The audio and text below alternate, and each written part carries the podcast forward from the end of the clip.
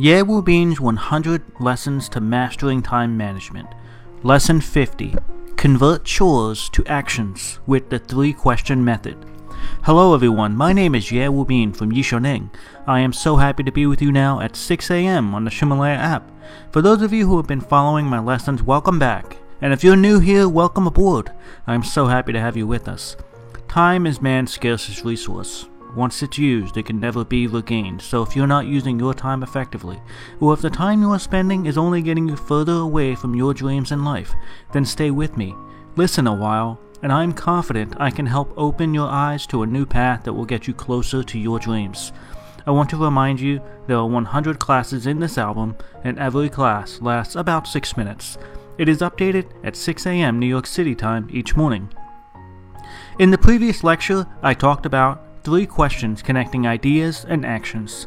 Every day there is much we must do, and in our minds, many ideas form. If we cannot use a good system outside the brain to manage our own ideas, then a lot of things will be forgotten because our minds cannot remember things well.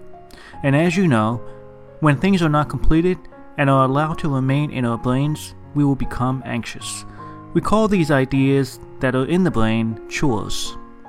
You must learn how to empty the brain, that is, to put all the chores into a storage system outside the brain. Learn to remove these ideas and to do items from your brain and move them to either software or paper. If you can learn to do this, you can conduct a more clear assessment of these ideas and then transform the important and meaningful of these ideas into a specific next step or action.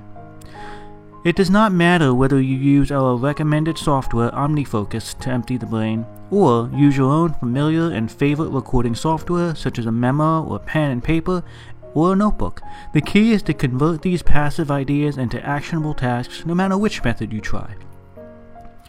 In the previous lesson, I talked about how setting up a medical appointment with a doctor is a task that we may easily forget to do.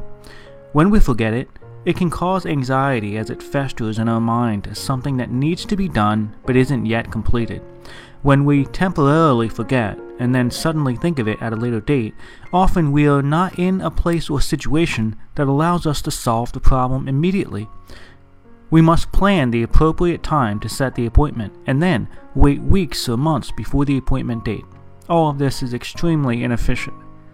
So, with a chore like setting up and completing a medical exam, it is only when we note it down that we can comfortably continue on to other tasks without the burden of that lingering task causing anxiety and concern in our minds.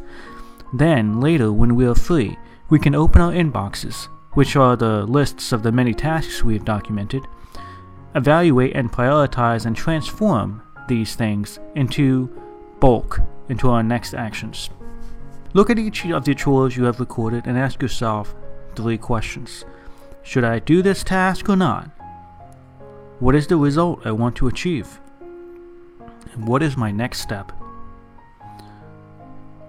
For example, transform the get physical exam from a doctor into I need to call the doctor's office to schedule the appointment. After emptying the inbox, transform each chore into the action phrase we discussed in our last question. That is the I plus verb plus key person plus thing. I plus verb plus key person plus thing. Once we transformed all of our chores, we will have a list of clear, concrete, and specific actions that can be completed. The I plus verb plus key person plus thing formula contains a verb. Verbs, as you know, are action words, and actions can easily and specifically be carried out. Now that we've defined the chore as an action, we can then combine similar actions together and complete them in bulk. This is how you increase efficiency and maximize your productivity while minimizing time spent. For example, making a phone call, processing tasks on the computer, processing tasks at home, going out to complete tasks, and trusting others by delegation. These are all situations where similar actions can be done at the same time. We call these contexts or situations. So, contexts are situations where groups of similar actions can be done together, and actions are the action equivalents of passive and unproductive ideas.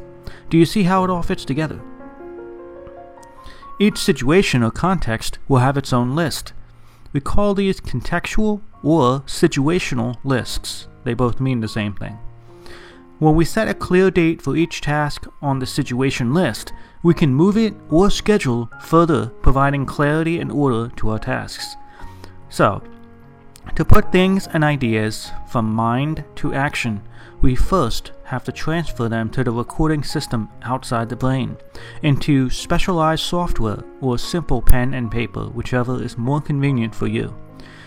The situational list and the schedule are two very important but distinct and separate tools.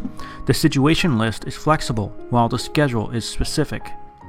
We need to ask ourselves three questions if we want to transform our minds and chores into the next action and separate them into either the proper situation list or to a scheduled date. They are 1. Should I do this task or not? 2. What is the result I want to achieve? 3. What is my next step? You need to ask these uh, three questions for each and every task.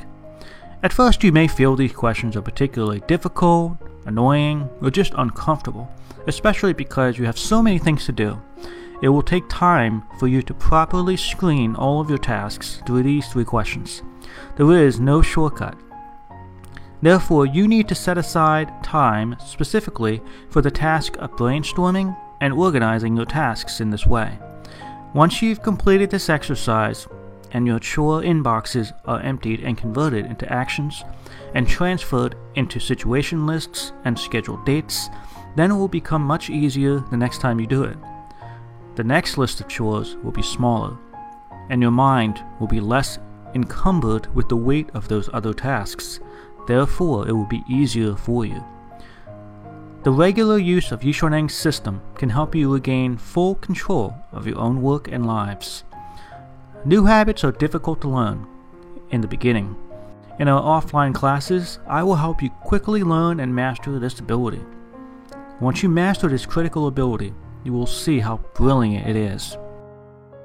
These audio lessons are translated by Yishaneng's partner, Cece, and then recorded by her husband, Justin. I wish you great success today. See you tomorrow.